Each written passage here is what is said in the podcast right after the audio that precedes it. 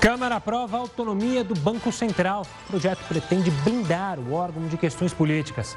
Agora, texto segue para a sanção presidencial. Com o carnaval chegando, especialistas alertam sobre o risco das viagens em meio à pandemia. Sequelas do coronavírus, estudo revela que 80% dos pacientes sofrem com falhas na memória após recuperação. Vítimas de Brumadinho vão ao Supremo para tentar mudar acordo com a Vale. E ainda, Polícia Militar recupera medalhas roubadas da casa de atleta olímpico. Olá, uma boa noite. Seja muito bem-vindo ao Jornal da Record News, que também está ao vivo no nosso YouTube e no Facebook da Record News. E olha, com a proximidade do feriado de carnaval, a preocupação das autoridades de saúde é justamente com a transmissão do coronavírus. A recomendação dos médicos é de evitar viajar até que toda a população esteja vacinada. Há anos, Júlia participa de blocos de rua e de desfiles de escolas de samba na Marquês de Sapucaí, no Rio. Mas desta vez não vai sair de casa. Ela conta que quando começaram a aumentar os casos da Covid-19 no Rio, resolveu voltar para Campos. 11 meses em casa, tem dias que a gente quer surtar um pouco, mas a gente pensa no, no outro, pensa na família, pensa com consciência pensa no coletivo e fica em casa. Para a Organização Mundial da Saúde e o Ministério da Saúde, viajar agora é assumir um risco. Enquanto grande parte da população mundial não estiver vacinada contra o novo coronavírus, o aconselhável é ficar em casa. Essa infectologista faz um alerta: os casos de contaminação ainda não estão controlados. Sabemos que o feriado está chegando, né? O carnaval é um feriado longo, um dos melhores para se viajar, para passear, mas infelizmente a nossa situação não mudou muito é, dos últimos feriados, então é, a taxa de transmissão continua muito alta. Se você é daqueles que vai pegar a estrada, independente da situação pandêmica que o país está vivendo, atenção! Os cuidados com a higiene pessoal devem ser redobrados. Eu já fico vendo minha, meus vídeos, minhas fotos do ano passado e já fico assim, ai meu Deus, chega logo 2022 para o carnaval para acontecer. O Brasil e outros 36 países do continente americano devem receber até o fim de fevereiro as primeiras doses da vacina contra o coronavírus daquele consórcio global COVAX Facility. O objetivo é vacinar 20% da população de cada país o Brasil vai pagar 2 bilhões e meio de reais pelas doses da Covax. A Fundação Oswaldo Cruz, no Rio de Janeiro, começa a descongelar a matéria-prima para a produção da vacina de Oxford. O repórter Pedro Paulo Filho tem os detalhes. Pedro, em quanto tempo as doses devem ficar prontas? Segundo a Fiocruz, já na semana que vem, o primeiro lote da vacina de Oxford, produzida aqui no país, estará à disposição da Anvisa. Cerca de 90 litros do IFA, o ingrediente farmacêutico ativo utilizado na fabricação da vacina, chegaram da China no último sábado, congelados a 55 graus negativos e passaram por um processo de descongelamento. Já nesta sexta-feira, o IFA passará por um processo de diluição e mistura a estabilizadores, para que o ingrediente mantenha seu poder de ação nos refrigeradores do Sistema Único de Saúde. Com essa quantidade de IFA, poderão ser produzidas quase 3 milhões de doses. E até o fim desse mês, a Fiocruz espera receber mais dois carregamentos do insumo, que permitirão a produção de cerca de 12 milhões de vacinas. Do Rio de Janeiro, Pedro Paulo Filho para o Jornal da Record News. Você já viu algum carro oficial de alguma autoridade política estacionado por aí? O Heroto Barbeiro encontrou um desses veículos em um lugar inusitado vai contar os detalhes para a gente. Antes de mais nada, olá Heródoto. Olá, Gustavo. E foi exatamente pensando nessa história do chamado auxílio emergencial, que a gente vai eh, tocar daqui a pouquinho com mais detalhes. Vai dizer, eh, afinal de contas, eh, é o governo federal que banca né, o auxílio emergencial. Mas aí eu vinha hoje passando na porta do shopping, na porta do shopping tinha um belíssimo carro lá, um carrão e tal. Sabe aquela placa maravilhosa que tem? Aquela placa de bronze escrita assim, Prefeitura Municipal Mogi Baçu, que é uma cidade aqui do interior de São Paulo, infelizmente não conheço. Eu fiquei olhando e tal, tinha um motorista, não sei se o prefeito estava lá ou não, etc., nem se tinha entrado no shopping, mas o carrão estava lá.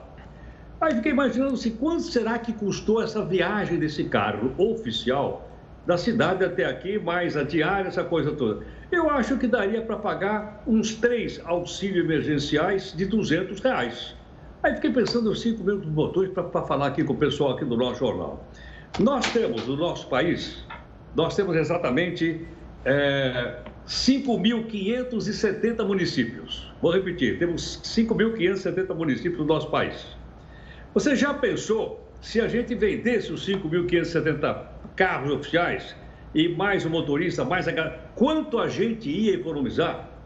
A quantidade de grana que seria suficiente para a gente poder, por exemplo, até entrar no chamado auxílio emergencial, poder ajudar mais, mas eu não sei se isso é possível não. Por isso eu trouxe aqui para o nosso pessoal que acompanha o jornal, até para perguntar e pedir para o pessoal mandar para a gente aqui no jornal por escrito.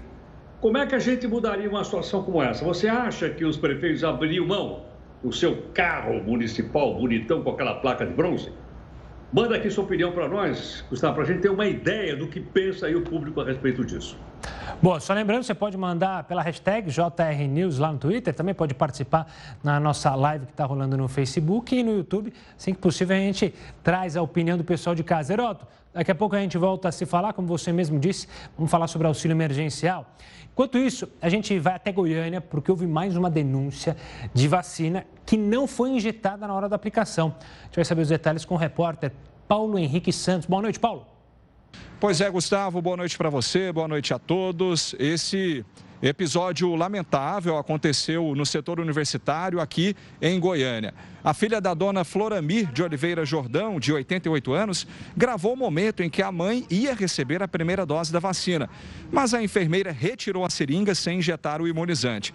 Questionada pela filha, que reparou no líquido dentro da seringa, a enfermeira pediu desculpas, disse que tinha esquecido e aplicou dessa vez corretamente a vacina. A Secretaria de Saúde de Goiânia disse que está investigando o caso e que não admite qualquer tipo de irregularidade. De Goiânia, Paulo Henrique Santos, para o Jornal da Record News. A Câmara dos Deputados aprovou hoje o projeto de autonomia do Banco Central. O projeto foi aprovado com 339 votos a favor e 114 contrários. Agora, o Banco Central terá autonomia operacional. O presidente e os diretores terão mandatos fixos de quatro anos. Os nomes vão continuar a ser escolhidos pelo presidente da República e aprovados pelo Senado, mas só poderão ser exonerados em algumas situações, como doenças ou condenações por improbidade administrativa ou crimes que proíbam acesso a cargos públicos. Para o economista Roberto Dumas, a aprovação do projeto significa apenas a oficialização do que já vinha acontecendo. Nós podemos dizer que o Banco Central já tem estado atuando de uma forma autônoma há algum tempo. No final das contas, nós estamos formalizando a autonomia do Banco Central e tirando de uma vez por todas a possibilidade de interferências políticas na decisão de política monetária. A mudança levantou grandes expectativas, mas também alguns receios. A grande expectativa é a menor pressão do executivo dentro do órgão e isso acaba se suportando no fato de que os mandatos de presidente da República e presidência do Banco Central não são coincidência. Um dos pontos que é levantado por quem era contra a aprovação dessa lei complementar é a questão da divergência que pode ocorrer é, na condução da política econômica do Executivo e do Banco Central. A gente viu que no momento de crise é muito importante a coordenação da política fiscal com a política monetária. Esse receio se dá pelo fato do presidente do Banco Central assumir o posto apenas no terceiro ano de mandato do presidente da República, podendo haver divergências entre eles. Já os diretores, que serão oito ao total, terão uma rotatividade maior. A cada ano do mandato presidencial, dois assumem o posto. A maior expectativa sobre as mudanças é o aumento do interesse do capital estrangeiro no país. Então, existem argumentos contrários, é, questionando a desregulamentação do mercado financeiro e do mercado bancário, mas, em geral, a impressão para o investidor e para o mercado financeiro é que o Banco Central vai ter mais autonomia para a condução da taxa Selic. É óbvio que, ao aprovar a independência do Banco Central, você acaba atraindo mais confiança do investidor externo. O anúncio sobre o novo auxílio emergencial tem causado uma polêmica enorme, principalmente porque ele ficaria fora do teto de gastos. Para entender o que isso significa e como pode impactar a economia do país, a gente conversa agora com Pedro Paulo Silveira, que é economista-chefe da Nova Futura Investimentos. Antes de mais nada, obrigado pela participação. Pedro, há espaço? Existe espaço fiscal? A gente já viu o presidente do BC falando que não há espaço. O governo é, tem a pressão do Congresso que quer um novo auxílio. Há ou não há espaço para um novo auxílio enquanto pessoas, é, infelizmente, estão precisando desse dinheiro? Boa noite, boa noite a todos. Obrigado pelo convite. É, é, o espaço é curto, é curtíssimo, como em tudo na economia de um país como o nosso, que já tem uma dívida elevada, tem um déficit elevado, então o, o espaço é muito curto, se é que ele existe. A questão é que nós sabemos que esse auxílio emergencial é necessário, é fundamental, é a tarefa número dois que o Brasil, que o Brasil tem. Número um é vacina, número dois é dar sustentação de renda de quem perdeu a renda durante a crise. O problema é que isso já devia ter sido pensado antes, né? já devia ter sido criado espaço para o auxílio emergencial antes e não, e não foi feito, infelizmente não foi feito. Então agora a tarefa é, é encontrar esse espaço. Eu acho que não pode haver mais, eu acho, em nenhuma medida, é, espaço para qualquer dúvida sobre a necessidade. Tem que ocorrer, vai ocorrer, e cabe à equipe econômica encontrar esse espaço de qualquer maneira. Mais uma vez, o espaço é curto, se é que existe, nós já temos dívida muito elevada, mas eles têm que é, usar o termo correto, eles têm que se virar e encontrar esse espaço. Pedro, salvo engano, tem duas, tem duas, uh, duas coisas estão sendo discutidas como saída. Um seria aumentar imposto, o que logicamente vai provocar uma enxurrada de, de, de críticas. A outra seria diminuir gasto. Uh, mas necessariamente esse dinheiro não precisaria vir do governo federal. Eu dei um exemplo agora há pouquinho da prefeitura. Nós temos 5.570 prefeituras do Brasil. Eu acho que a maioria esmagadora delas tem um carro oficial com uh, carrão, com combustível, com motorista, etc. Quer dizer, as prefeituras não poderiam também cortar gasto e ajudar nessa grana do auxílio emergencial ou tem que ficar só por conta do governo federal? Olha, em tese, eu acho que o esforço deveria ser das três esferas, das três esferas imediatamente. O problema é que não tem coordenação para isso, né, Heródoto? Fica uma coisa muito difusa, né? a gente depender disso. E como é uma coisa que precisa acontecer rapidamente, então eu acho que a melhor maneira é o governo central coordenar os esforços. Eu acho que ele poderia a, a, a, encontrar espaço nos três orçamentos, ele tem condições para fazer isso, discutir com as três esferas rapidamente e para o final do mês já começar a pagar. É, não dá para esperar muito tempo, não. Já, o pessoal já ficou sem, sem nenhum tipo de auxílio em janeiro, vai ficar em fevereiro. Não, não, não dá tempo para ficar dependendo de, dessa ação voluntária de cada esfera do governo, entendeu, Heródoto? Então, acho que é, é hora do, do pessoal em Brasília se mexer mesmo e com vontade. Pedro, é, no primeiro auxílio, aquele de 600 reais, a gente teve um aumento da inflação que prejudicou justamente os mais pobres. O presidente do BC até mencionou que se não houver o aumento de impostos ou uma redução dos gastos para uma nova rodada de auxílio, há risco de novo aumento da inflação. O governo também precisa pensar nisso na hora de dar o auxílio, ou seja, essas coisas que a economia você tampa um buraco aqui, mas surgem outros buracos. É como solucionar isso? Olha, uh, uh, o, que, uh, o que o auxílio, o primeiro auxílio emergencial fez foi aumentar a renda disponível eh, eh, da maior parte das pessoas que receberam. Muita gente recebia menos que 600 reais. Então, você teve um aumento da renda e, e, e, e nesse exato momento houve um choque muito forte no dólar, o dólar subiu muito e isso acabou produzindo a inflação que nós vimos. Como a renda das pessoas eh, tinha aumentado, esse, aumento de renda acabou referendando com um pouco mais de potencial a alta do dólar e a transmissão dessa alta para os preços de alimentos e outros produtos que são, foram vendidos é, é, nesse período.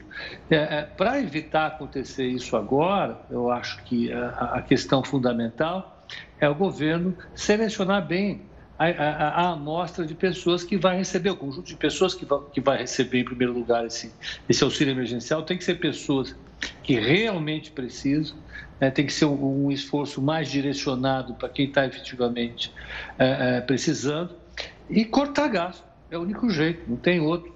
E nesse sentido, o Roberto Campos Neto está certíssimo. Ô Pedro, outra coisa acho que chama também a atenção das pessoas, de uma maneira geral, onde vai conseguir dinheiro, a gente tem dado aqui inúmeros exemplos de penduricários. Outro dia a gente deu um penduricário aqui, que os desembargadores do Tribunal Regional Federal 1, lá em Brasília, ganham, sei lá, o técnico, o teto 29 ou 39, e recebe mais 80 reais para poder pagar a internet. Então a internet, 80 reais, também vem com penduricário. Quer dizer, a gente não ouve falar em corte de gasto público. Parece o seguinte: ninguém quer mexer nisso. Ninguém quer se indispor com o funcionalismo público do executivo, do legislativo, ninguém quer. O pessoal tem que estar procurando um, rombo no orçamento. Ninguém firme para dizer, escuta, então, pera, vamos cortar aqui os penduricários. Quem trabalha na iniciativa privada perdeu o salário no ano passado, ou perdeu o emprego ou perdeu o salário. O setor público não perdeu nada. Não é hora desse pessoal dar aí a sua contribuição? É, é infame, né, Heródoto? Eu acho que o nome para isso é, é, isso é uma infâmia. É absurdo que num momento como esse a, a, a, exista um segmento da sociedade que não tenha sofrido absolutamente nada em termos de renda. Né? São, são essas elites do funcionalismo público. E nós não estamos falando do funcionário público médio, aquele que é professor de escola, aquele que é técnico da saúde, aquele que é técnico é, da Receita Federal. Estamos falando de uma elite. Agora, mais uma vez, Heródoto, é, é, eu não vejo esforço nenhum por parte de nenhuma esfera do governo para andar nessa direção. Ao contrário, Toda vez em que a gente discute reforma administrativa, reforma da Previdência, reforma tributária, esses setores, nós estamos falando do judiciário, estamos falando dos militares, esses setores são intocados. Então, num momento como esse, concordo plenamente com você, é absurdo, é abusivo que alguns segmentos da sociedade, sobretudo do setor público, tenham privilégios garantidos. É absurdo. Pedro, obrigado pela participação aqui conosco, falando sobre esse assunto e vamos ver se haverá ou não uma nova rodada do auxílio emergencial. Obrigado e até uma próxima.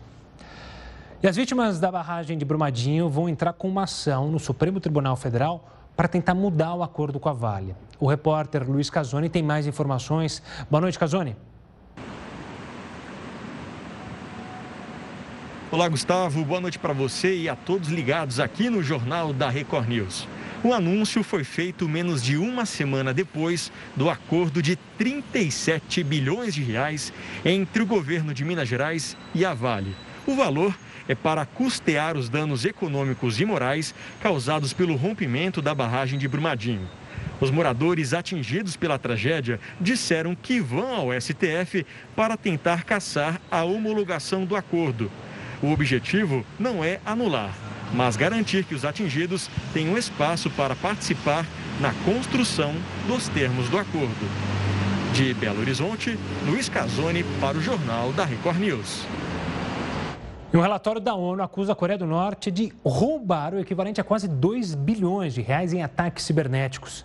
Segundo um relatório, hackers ligados ao governo norte-coreano atacaram empresas corretoras de criptomoedas os crimes teriam acontecido entre 2019 e 2020. A ONU ainda não divulgou quem seriam as vítimas desses ataques. O valor roubado deveria financiar programas nucleares, perdão, e driblar sanções aplicadas contra o país asiático. Voltando ao Brasil, o INEP divulgou hoje o gabarito das questões objetivas das provas digitais do Enem 2020. Elas foram aplicadas nos dias 31 de janeiro e 7 de fevereiro. A versão digital do exame teve uma abstenção de 70%.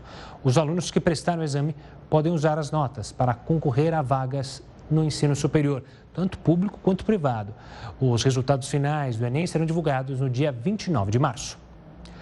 E olha, foi aberto o processo para decidir sobre a cassação desse senhor deputado que passou a mão, abraçou uma deputada sem sentido algum. Mais informações daqui a pouco no próximo bloco aqui no Jornal da Record News.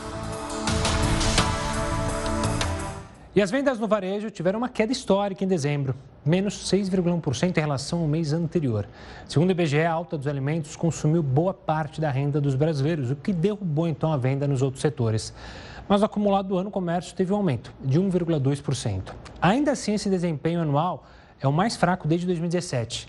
As áreas com mais crescimento foram as de produtos farmacêuticos, de móveis e eletrodomésticos e os supermercados. E as maiores quedas foram nos itens de vestuário, calçados e materiais de escritório. Olha, o processo de impeachment de Donald Trump está avançando. O Heroto vai contar para a gente o que, que o novo presidente dos Estados Unidos, Joe Biden, tem falado sobre o assunto. Ele comenta alguma coisa do seu antigo desafeto ali, eles que chegaram a ter discussões acaloradas nos debates que a gente mostrou aqui na Record News, né, Heroto? Aliás, você lembrou muito bem, eles quebraram um pau violento, mas sabe que a situação do Trump realmente está Está assim, desconfortável, eu diria. Como todo mundo sabe, a gente mostrou aqui no jornal que ele saiu lá da presidente de Washington e foi para a Flórida, num local chamado Palm Beach, ou seja, a Praia das Palmeiras. É lá que ele tem um resort. Ali é só lugar para super. Pois é. Sabe que a comunidade local lá, uh, Gustavo, não quer o Trump lá. Então a, a comunidade está discutindo se vai ou não aceitar a mudança dele lá dizendo que a presença dele vai trazer problema, vai trazer mais gente, vai trazer segurança, enfim. Olha só, olha só a força que tem uma comunidade num bairro, numa região qualquer dos Estados Unidos, eu estou citando essa de Palm Beach. Mas o que impactou bastante, e o Biden poderia ter feito grandes comentários, é que lá na, na, na, nas sessões que estão uh, julgando o Trump, eles estão mostrando o vídeo da invasão do Capitólio. E fizeram lá uma, uma, uma montagem que aparece o Trump falando para o pessoal, vamos no Capitólio, e do outro lado o Capitólio sendo invadido. Não tem assim uma declaração explícita, vamos arrebentar, vamos... não, não tem. Mas ele está dizendo, vamos lá pressionar o Capitólio. Então é isso que está provocando um debate muito grande entre os senadores democratas de um lado e os senadores republicanos do outro. Agora, logicamente, o Biden está lá na Casa Branca, que é ali perto, não é muito longe dali, é ali pertinho. E aí perguntaram para o presidente Biden, escuta, qual é a avaliação que o senhor faz lá do que está acontecendo lá no Senado, se ele vai ser caçado ou não? O Biden respondeu o seguinte: olha, eu não faço nenhuma avaliação, porque eu estou preocupado com o governo dos Estados Unidos. Eu fiquei pensando uma coisa, já pensou se fosse aqui? Ela, de chegar para o presidente, seja lá quem for, e fazer um, uma pergunta, ah, certamente a gente ia ter um tiroteio, uma fala-fala, etc. Mas ele disse, não, não, eu não vou. Olha, ele brigou muito, são adversários. São adversários. Não, não, não vou comentar nada, não. Eu vou cuidar aqui do governo. Será que isso seria um bom exemplo para nós? O que você acha disso aí, Gustavo? Eu acho que seria ótimo, né? Infelizmente, a gente aqui em diversos governos, né? Sempre é um atacando o presidente ou aí o presidente devolve, né? É um bate-boca eterno. Isso desde é, quando a gente teve instalada aqui o presidencialismo, né? Sempre um querendo falar, começa, termina uma eleição e já está começando outra, né? O bate-papo e a troca de ofensas entre eles é constantes, né? São constantes. Infelizmente. Sem dúvida, sem dúvida. Renato, a gente volta a se falar daqui a pouquinho sobre outros assuntos. Vamos continuar na linha política, porque o Conselho de Ética da Assembleia Legislativa daqui de São Paulo decidiu abrir processo da deputada estadual Isa Pena contra o deputado Fernando Cury por importunação sexual. Em dezembro do ano passado, aconteceu isso aí que você está vendo. O parlamentar foi flagrado pelas câmeras de segurança da LESP. Nas imagens, a deputada é vista conversando com o presidente da casa, Cauê Macris, quando Cury se aproxima da mesa diretora, se posiciona atrás da deputada, abraça, coloca a mão na lateral dos seios dela. Em caso de condenação, o deputado pode até perder o mandato é, e ter ele suspenso também, ser cassado a gente, claro, acompanha esse caso. Agora a gente fala da Polícia Militar aqui também de São Paulo, que vai receber 2.500 novas câmeras corporais. Os equipamentos serão acoplados aos uniformes e devem estar disponíveis a partir de março. O objetivo do material é dar mais segurança para a população e para os policiais durante os patrulhamentos e abordagens. De acordo com o governador de São Paulo, João Dória, o Estado é o primeiro a usar o equipamento em grande escala e com a atual tecnologia em todo o Brasil.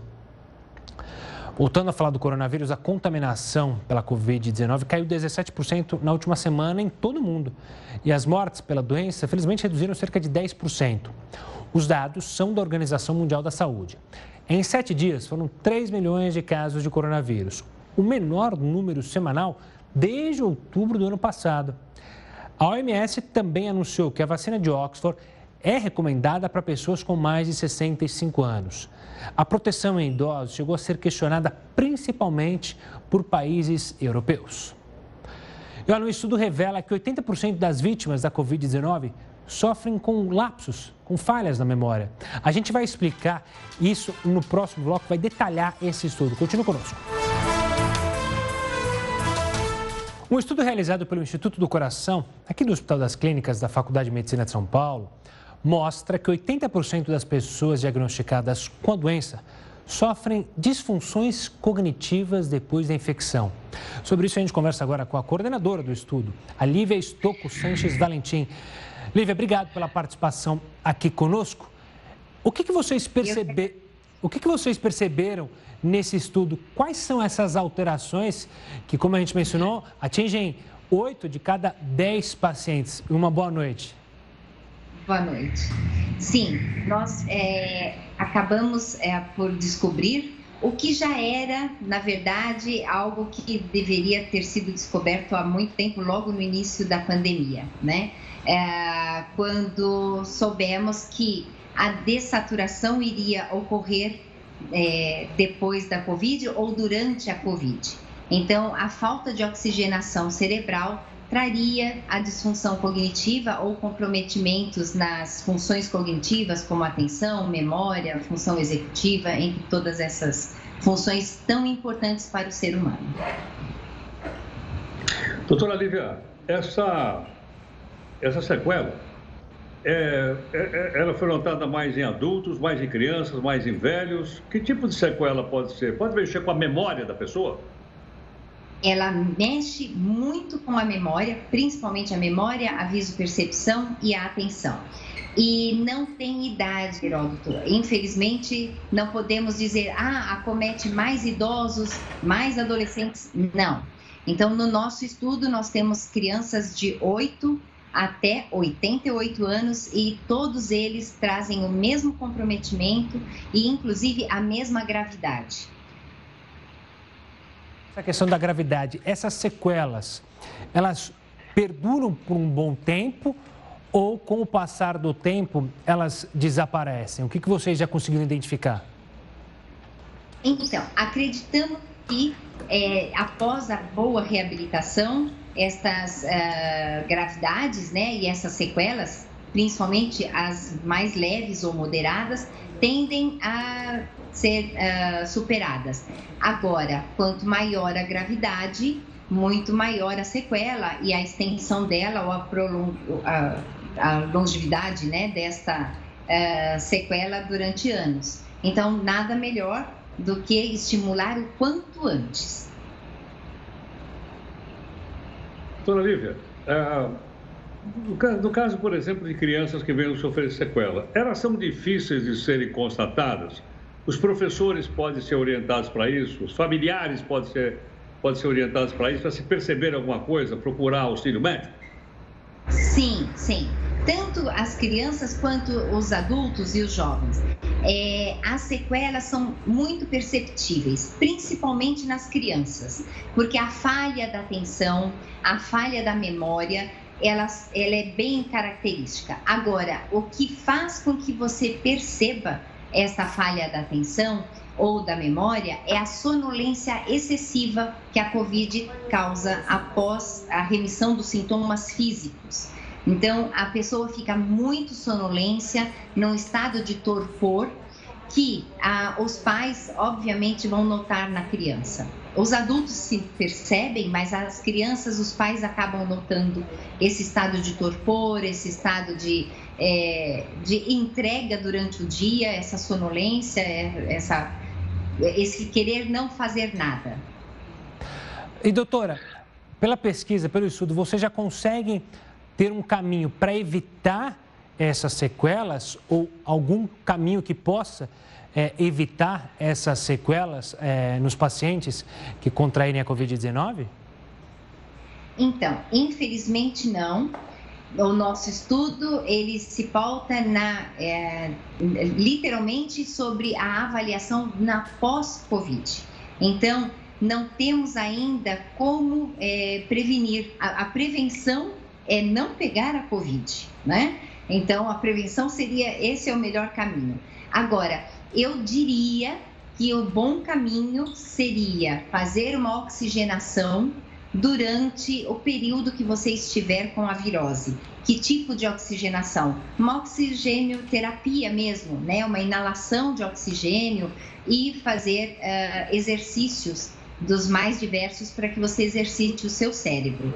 Agora, isto não é a condição que vai ser a pílula mágica, né? Claro. Fique bem claro. Estou dando aqui nenhum tratamento preventivo para a disfunção cognitiva. Doutora Lívia, as pessoas que tomarem vacina, forem vacinadas, ainda assim elas terão, elas poderão correr o risco dessa, dessas sequelas que a senhora está explicando aqui para a gente? A chance será bem menor. A chance será bem menor, porque acreditamos que você tendo a vacina, você estará protegido, inclusive, para que você pegue, se pegar a Covid, porque nós não sabemos qual é o período de duração que você estará imune, né, e é, poderá não pegar a, a Covid, mas que quando pegar, assim como qualquer outra vacina, você pegará de uma forma mais leve. Então, quanto mais leve a Covid, talvez as sequelas sejam menores também. Doutora Lívia Stocco, obrigado pela participação aqui conosco e por dividir esse estudo sobre essas sequelas. Um forte abraço e até uma próxima. Olha, a polícia conseguiu recuperar as medalhas roubadas da casa de um atleta olímpico aqui do Brasil, após uma denúncia anônima. A gente vai contar esse caso, no mínimo curioso, daqui a pouquinho aqui no Jornal da Record News.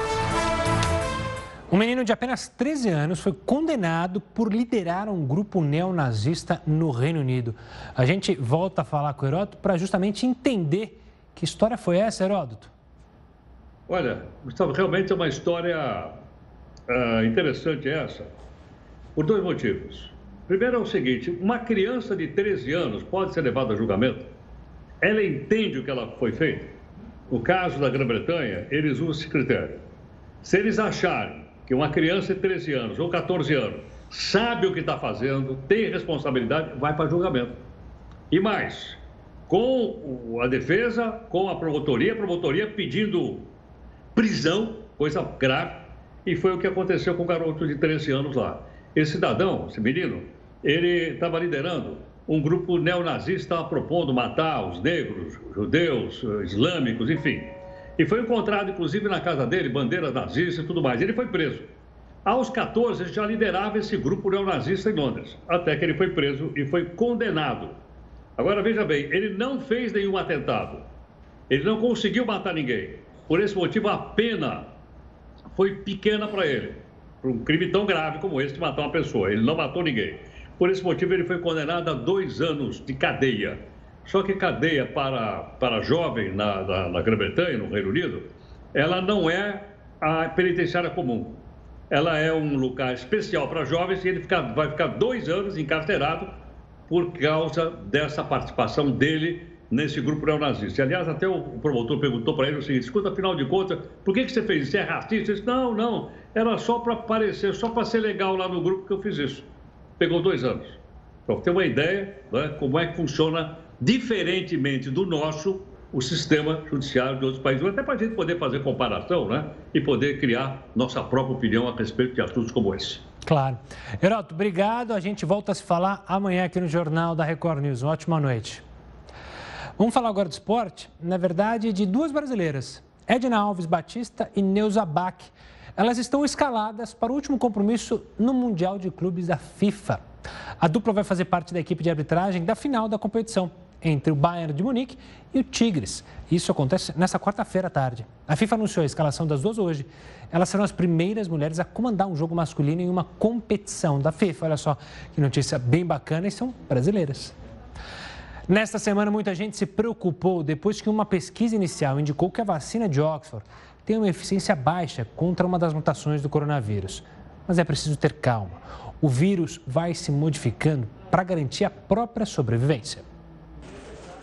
Se há até bem pouco tempo a corrida era para descobrir a vacina, agora, ainda no início da imunização, o maior desafio dos laboratórios é desenvolver fórmulas que sejam tão eficientes e versáteis como o coronavírus tem se mostrado. Uma coisa que os vírus fazem de melhor é mutar. É um microorganismo que está evoluindo na Terra há mais de 2 bilhões de anos. E ele se adapta através de mutações. Eles foram feitos para sofrer mutações e assim se perpetuar é, na multiplicação na, nos seus hospedeiros. Em países como a África do Sul, por exemplo, a nova cepa já se mostra mais resistente à vacina de Oxford e com maior capacidade de contaminação.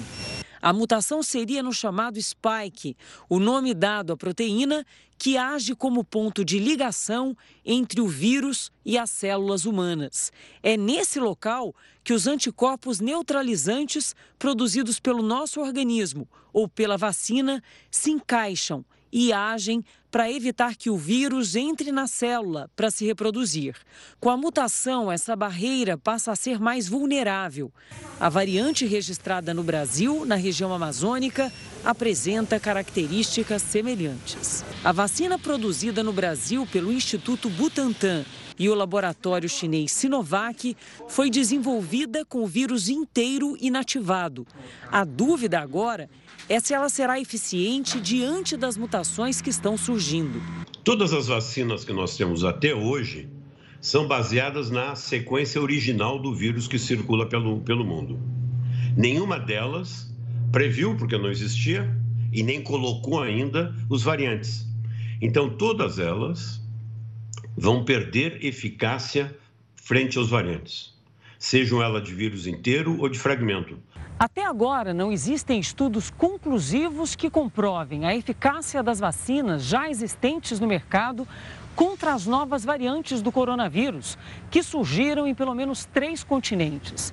Por isso, fabricantes de várias partes do mundo, como aqui no Instituto Butantan no Brasil, já anunciaram que estão estudando ou até já trabalhando na produção de novos imunizantes capazes de responder às mutações.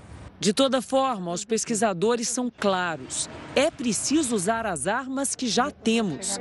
A vacinação continua fundamental para diminuir as consequências da pandemia. Se a gente tomar o exemplo da vacina para a gripe, ele é um mutante profissional. Todo ano a gente tem uma vacina adaptada para os novos mutantes. É bem possível que a gente tenha que fazer algo semelhante para o coronavírus, adaptando a vacina a cada dois, três anos para os novos variantes que surgem. E o novo vazamento de dados na internet pode ter exposto mais de 100 milhões de contas de celular, incluindo a do presidente Jair Bolsonaro.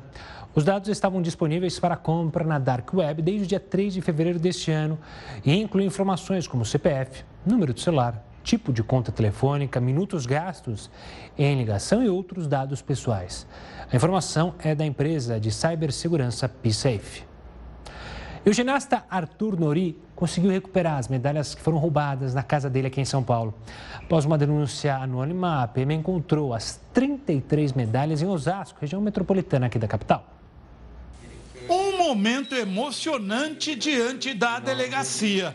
O valor sentimental é muito grande, né? É uma joia do atleta e não tem preço, medalha não, não tem preço. Na manhã de 5 de fevereiro, dois homens armados entraram na casa do ginasta Arthur Nori. Renderam uma funcionária e um amigo.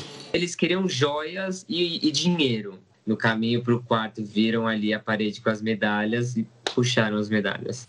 Arthur não estava em casa, nem guardava a fortuna que os ladrões esperavam obter. Se uma medalha olímpica fosse mesmo toda feita de ouro, valeria hoje, derretida, cerca de 130 mil reais mas são apenas 6 gramas, menos de 2 mil. O restante é prata e cobre.